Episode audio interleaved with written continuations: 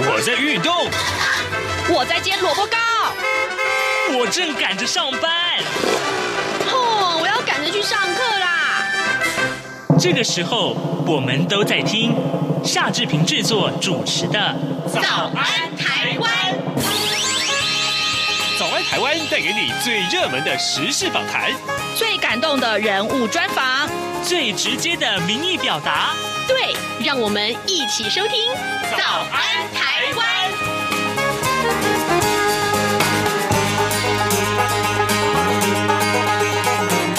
早安台湾，我是夏志平。今天是二零二二年的三月一号，星期二。今天我们在访谈单元里面特别为您探讨，呃，俄罗斯入侵乌克兰的相关的一些影响啊。待会儿志平要为您。以来访问李世辉老师，他是政治大学国际事务学院的教授。我们请李教授呢跟大家分析，呃，一个是区域的安全，一个是区域的经济啊，还有呢，当然在整个的军事行动当中，呃，谁是受惠最多的呢？好，待会儿我们请老师跟大家一块儿来深入的探讨。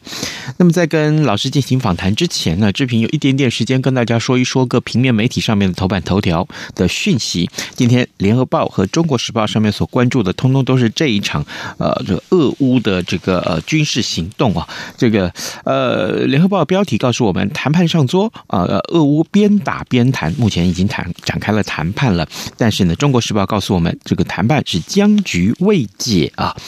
呃，自由时报上面头版头条是提到了力挺台湾，拜登派特使团今天要访问台湾啊。前参谋首长，对不起，前参谋。首长联席会议主席，呃，穆伦将会领衔。好的，呃，这是我们看到今天《自由时报》的头版头条。另外，当然，呃，《自由时报》头版也放进去了这个俄乌的谈判了。可见，这也是今天我们访谈的重点之外，也是新闻的一个焦点。现在时间早晨的七点零二分二十一秒了。我们先在台呼之后，要请大家收听今天的访谈单元。早安，台湾，你正吃着什么样的早餐？吐司加火腿蛋，咬一口，然后收听中央广播电台。早安现场。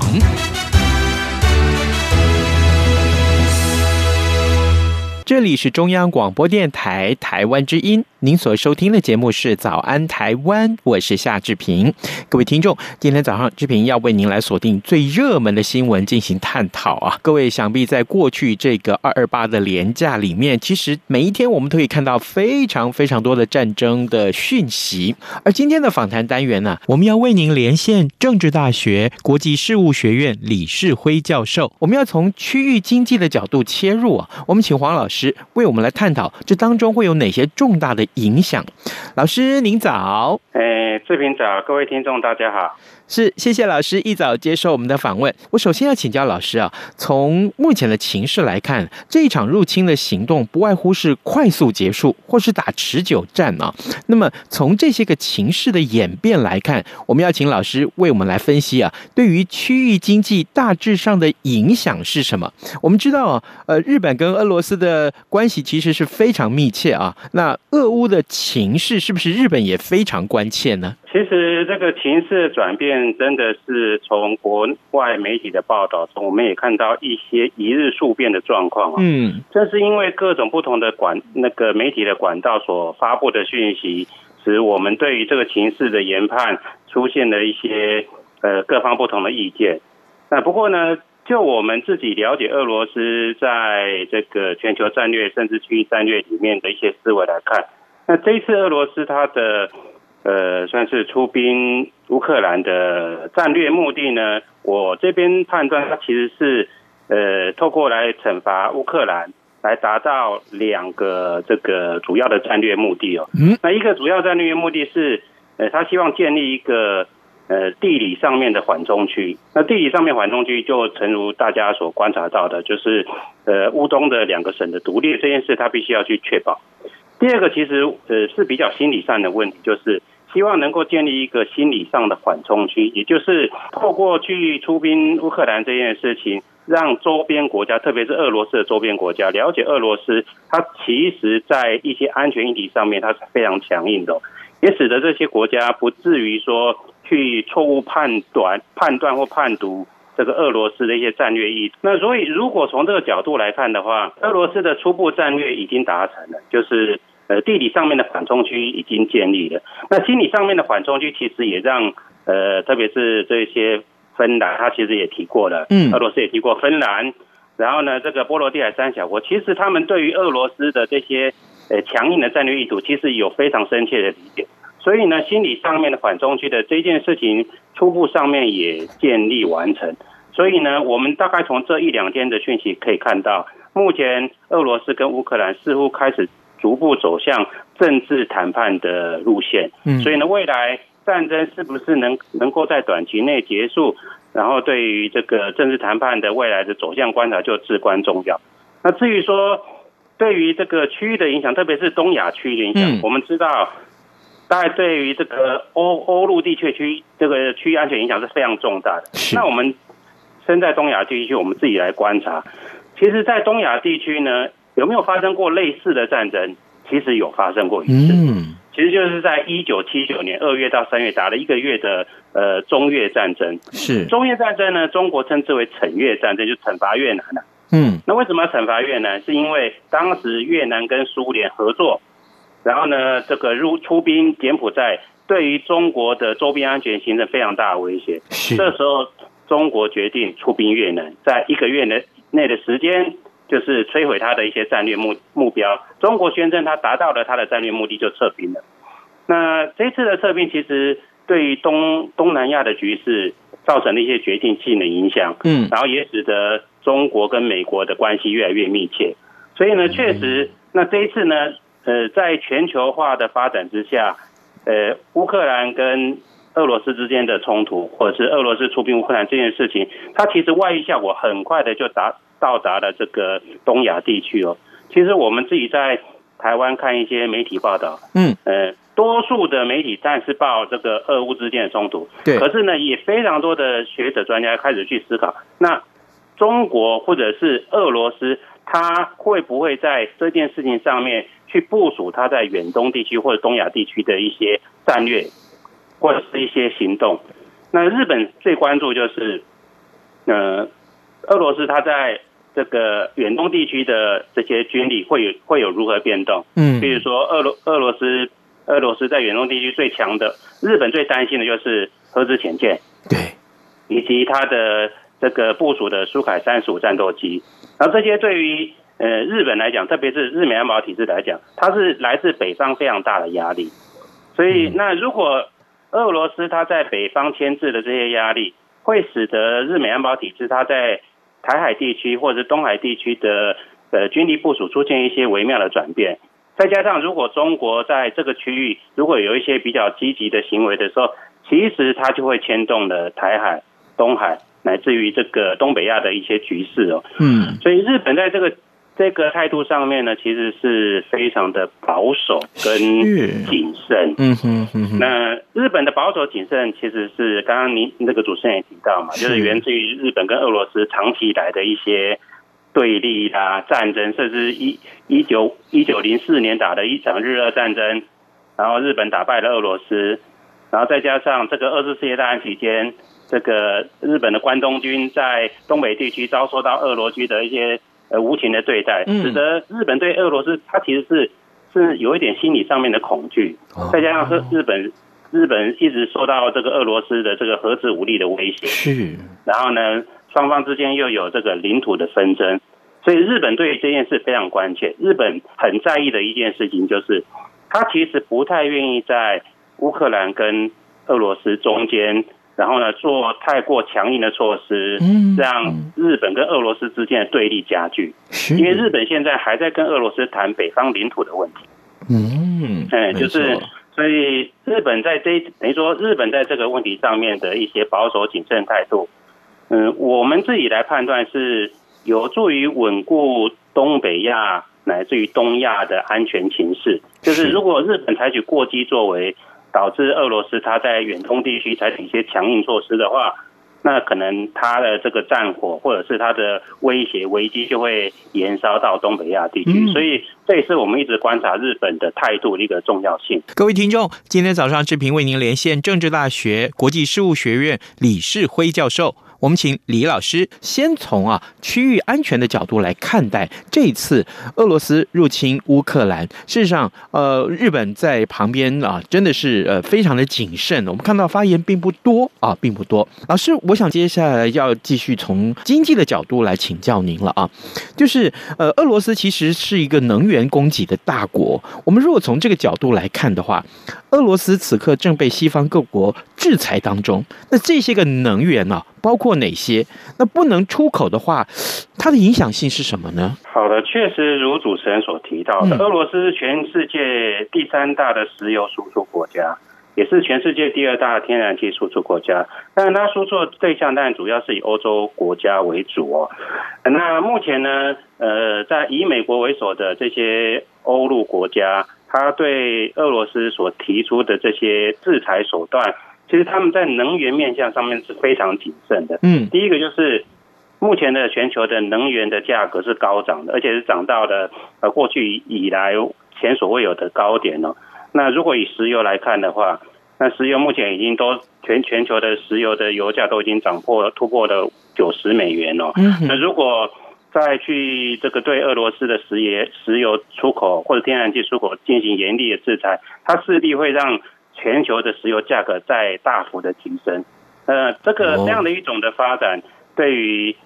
目前在疫情之后，全球目前走向经济复苏的这条道路上面，那石油价格的高高涨，对于各国去进行这个疫疫情之后的复苏，是相对是是一个很大的一个课题哦。是。那除了石油之外呢，呃，当然呢，俄罗斯它是一个算是。是矿产大国，对。那其实很多的报道，大概特别是日本的报道有提到哈，呃，日本非常大注意，就是如果这些对于俄罗斯的经济制裁，然后呢，包含了一些主要矿物的时候，那这时候日本就要急速采取因应作为。那日本最关心的两个主要矿物，其实是第一个是钛金属，嗯，是啊，第二个是这个呃鈀金属。那钛金属当然就是航空产业。来自于这些太空产业必须要用的金属，那现在全世界的钛金属大概有百分之三十来自于俄罗斯，所以呢，呃，不是只有日本啊，那波音公司、美国的波音、法国的空中巴士，他们制造新的客机的时候，都一定要用到钛金属，所以呢，这时候钛金属呃最大的掌控国家俄罗斯，它它的态度或者是它的出口量就备受关注。第二个是八金属，其实跟台湾有关，因为八金属是呃半导体晶圆代工的必须的原料之一。嗯，那这原料呢，那俄罗斯占了全世界的百分之四十五。那这样的一个大的这个市占率，如果它的石油或者是金融受到严厉制裁，也许它会采取，那我的重要的这些原料我就不出口。那这对于全世界来讲，汽车产业也罢，半导体产业也罢。这都是一个很大的冲击哦，嗯，而且当当它的量减少的时候，那全世界半导体价格就一定会再上扬一波，然后这对于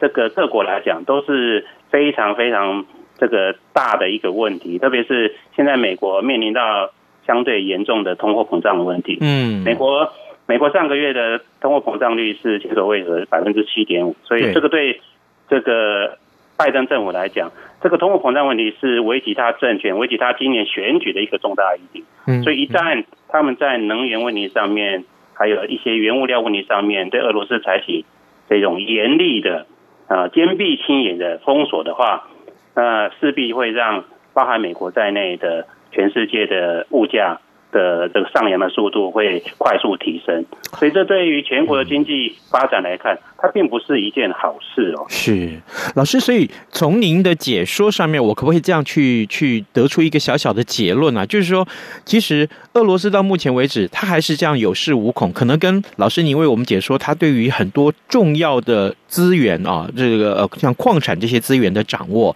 这是一个。那另外正好又牵涉到美国自己本身国内的情况，不管是选举也好，或是物价上涨也好，那么这可能导致到美国对于俄罗斯的制裁就不会太严重，也可能只是真的是大家期待它会有更多的表现，但是可能会让大家失望。我可以这样说吗？是，其实我觉得刚刚这个主持人提的的观点非常的正确哦。那我觉得这是涉及到普丁跟拜登两个国安团队对于形势的战略判断哦。嗯哼。那普那个普丁的战略判断是认为说，目前的美国正处于通货膨胀、严重通货膨胀的时期，所以呢，如果对俄罗斯采取严厉的对经济制裁，它势必会让这个通货膨胀、国内通货膨胀更激烈。所以普丁判断。就是拜登政府不至于采取过激的这些经济制裁手段，所以呢，他才有比较多的战略空间去对乌克兰进行这个军事行动。那当然呢，从拜登的手段来的角度来看的话，那拜登的国安团队会认为，在美国，特别是在美国对国际金融的掌控的状况之下，如果透过像现在已经实施了嘛，就是把俄罗斯逐出在 SWIFT。SWIFT 之外嘛，让俄罗斯的金融甚限制陷入停滞状态。他认为他有这个手段，应该可以让俄罗斯的普京不至于采取过度冒进的行为。哦所以呢，这边两边的判断之下呢，那现在发生这件事情，事情就表示说，俄罗斯其实我们自己从也算是事后诸葛来看的话，嗯，俄罗斯应该都有考虑到这样的一种的情势，因为俄罗斯已经被制裁习惯了嘛，是啊。所以呢，他其实都有考虑到各个的一些制裁，没出兵之后可能遇到的一些制裁手段。嗯，所以呢，这会导致他的经济制裁的效果可能大打折扣。哦另外一个，可是我们现在也看到，那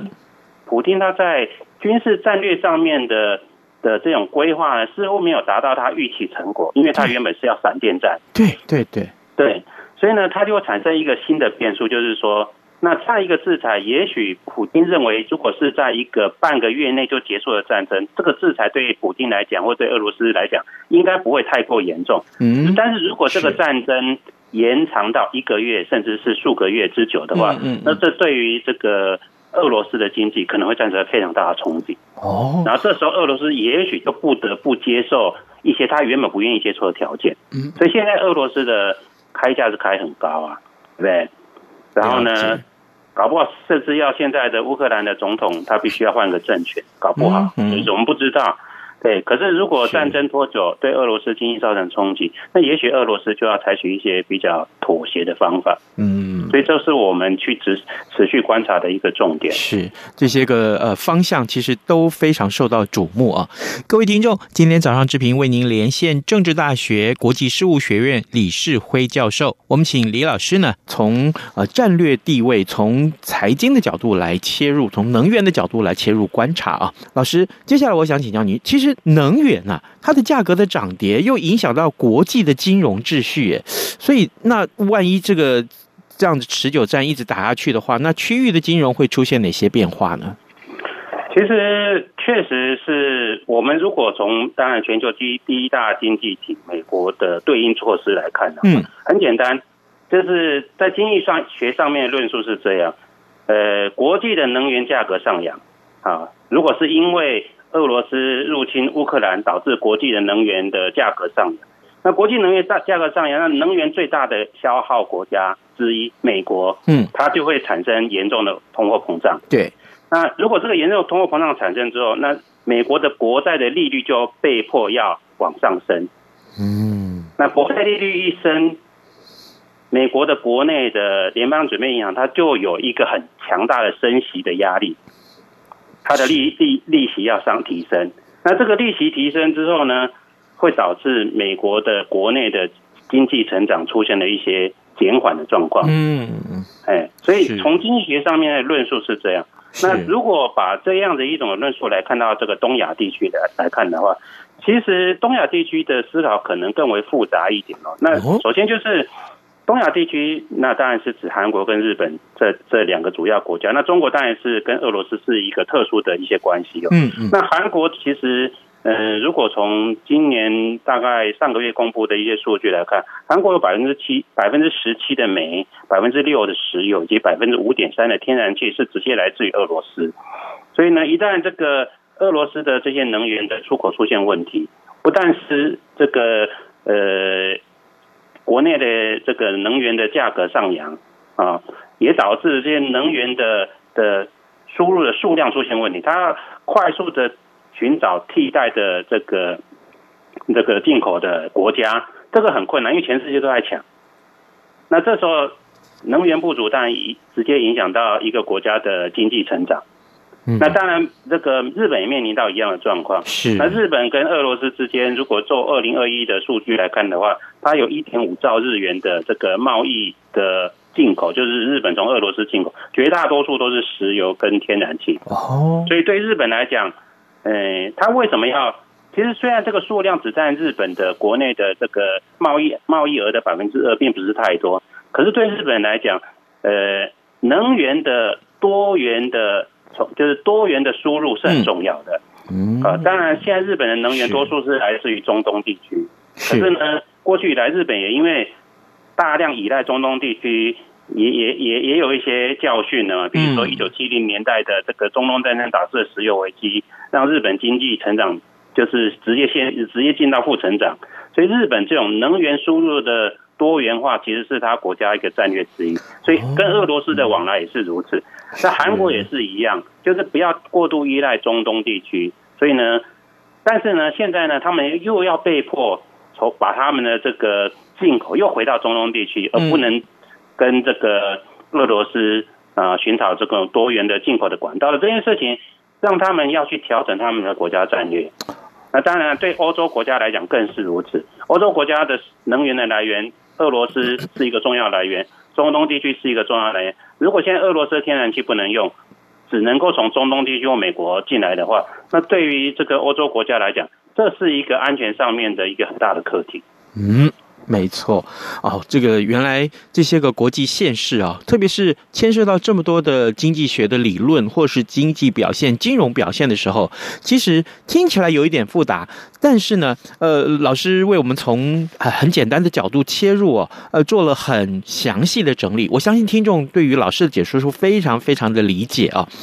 那最后我们来看到，老师，那嗯，假定说我们从中国的角度来看呢，呃，刚刚您有稍微提到了中国，那这一次，呃，俄罗斯当然向来跟中国的关系是非常密切的，未来中国的动向是什么？我想请老师为我们观察。好的，那其实，在这这件事情上面，我自己的判断大概就是，嗯、如果你要说得到利益最大的国家，我觉得就是美国跟中国。哦。嗯，那美国得到利益是因为呃实质的战略利，实质的经济利益跟跟全球的战略利益。那美国的战略利益来自于说，北约的国家原本是希望透过欧陆的主要国家，比如说德国跟跟法国的这种穿梭式的外交来解决这个乌克兰的危机。嗯哼。但是呢，最后没办法解决。嗯。出兵了，出兵之后就必须美国要介入。等于说，北约原本是希望能够以大德为主的这种的自主性的安全考量，然后呢，摆脱就是降低美国在北约地区的主导性的这件事情呢，无法达成。然后美国在这件事情上面又重新取得了他对北约的掌控权，啊，这是战略的利益。那经济利益是，当然呢，俄罗斯的天然气现在没办法去输到这个西欧地区，那现在取而代之是谁的天然气？美国的，所以美国天然气就卖过去了。嗯，这对美国来讲，这是实质的经济利益。那对中国来讲，其实，呃，我们自己也看到，中国在这件事情上面，它其它它，它有点是两面，有点要有点两面讨好，就是说，美国是希望中国在这个问题上面采取一些相对比较对立，就是至少在俄罗斯的问题上面采取一些谴责的态度。嗯，那在俄罗斯跟跟美跟这个中国之间呢，又希望能够拉住中国，至少在中国在问题上不要采取谴责态度。所以呢，中国其实是变成说两面都要拉中国。对。然后两面要拉中国的状况之下，呃，美国跟中国之间的矛盾，它可能的重要性就降低了。哦。所以中美之间的关系有可能因为这件事情而出现和缓的迹象。嗯。然后俄罗斯为了要寻求中国支持，因为它的能源卖不出去，它卖给谁？卖给中国啊。是，对，所以中国其实会在经济上面对俄罗斯会有实质的影响力。这件事情对中国来讲是相对的比较有利。然后另外一个，其实我们自己观察到，那在可预见的未来，那这个发展。呃，可能会左右中美两国它在国际之间的这个势力消退的影响。就是说，我们都知道，美国的在全球最大的影响力是来自于金融。对，所以呢，这一次他利用金融为武器，其实让俄罗斯其实蛮痛的。嗯，那这个金融呢，其实，在从美国的角度来讲，或者说其他各国的角度来讲，它的金融实，它的金融的这样的一种能力，其实来自于两个的呃主要的因素。第一个就是。美元的全球化，哎，就是美元是全球通用货币。嗯，第二个就是全球的能源绝大多数都用美元计价。嗯，所以呢，透过能源加上美元，所以形成了美国的金融霸权，或是金融的国际影响力。对。那现在如果一个全世界第三大的石油产国、第二大的天然气产国，这个国家呢，它在不得已的状况之下。无法使用美元计价的时候，它改用其他货币，特别是人民币计价的时候，那美元加能源的影响的区域可能就会稍微的下降，人民币影响的区域就会提升。当然，人民币也有很严重问题，就是它国际化的问题。嗯，对。所以那这样的话，其实长长久发展下去之后，如果加上一些伊朗啊这些产油国，让这些呃这些国家的能源的出口。都是用人民币计价的时候，其实美元的影响力它就会逐步的下滑。这对于美国来讲，它也是一个挑战。所以，那这样的一种的发展态势来看，那中国的中国的这种的战略考量，或者它战略阴影，它就会影响到这个周边国家。我们当然是以我个人比较熟知的。日本为例啊，就是说，嗯，呃，日本呢，它其实为了要避免同时跟这个中国跟俄罗斯对立嘛，所以呢，它一方面在俄罗斯问题上面呢，其实我们自己也判断，美国应该给了日本蛮大的压力，嗯，必须要让日本在这个采取共同的抵制行为嘛，是，但是呢，他又不想因为抵制俄罗斯导致日本跟俄罗斯之间关系升高或对立，所以这时候。如果他跟俄罗斯的关系不好，他现在又跟中国的关系不好，等于他同时面临来自于中国跟俄国的压力，这个压力可能是对日现在日本来讲，它是一个呃非常非常重要的国家安全课题。所以我们也判断，如果日本要采取比较呃有弹性的外交作为的时候，应该是会试图去改善中日关系，来去降低日俄之间对立。所影响到的一些压力的影响，所以日本会不会在今年在中中日关系上面采取一些比较和缓的作为，来去抵消日俄之间可能产生的一些对立？我觉得这是我们可以直接观察的一个点哦。是。然后第二个就是安全上面，就是特别是经济安全上面，日本这一次嘛，有很多东西啊，全世界很多东西因为战争的状的情况，呃，要么就是。很难很难这个进口，要么就是价格急速上扬。这对于日本来讲，它是一个经济安全保障。刚好现在的岸田文雄呢，又是以经济安全保障作为他最重要的外交战略政策。嗯，所以呢，这个经济安全保障，我认为会是未来我们观察日本跟其他各国互动的，特别是跟中国互动一个一个关键议题。嗯，好的，各位听众，今天早上志平为您连线政治大学国际事务学院李世辉教授，我们请李老师从呃区域经济或者是区域安全的角度一块来解读这一次的呃俄乌的一个纷争啊，我们非常谢谢老师的连线分享，谢谢。好的，当然了，啊，在今天的新闻里面，我们看到了除了俄乌的谈判之外啊，呃，我们也持续要为您关注这些相关的重点。呃，另外啊，另外，呃，在刚刚节目一开始的时候，志平所跟您说的是，呃，拜登有一位呃破的特派的使团啊，今天会访问台台湾。那么前参谋首长联席会议的主席穆伦领衔，我们看到这样的新闻，就是二月二十八号独家呃这个引述了这个美国资深官员的指出，这是路透社，嗯，美国总统拜登啊就派遣前国防和安全官员组成的代表团访问台湾，这只代表他力挺台湾，这是今天呃自由时报在这则新闻上面的一个解读。好的，呃，今天节目时间也差不多到了，呃，志平提醒大家为早安台湾的脸书或者是上到我们的官网为我们按个赞，同时也锁定了中央广播电台各节新闻，我们有最新最详实的报道，跟您说拜拜，明天再见喽。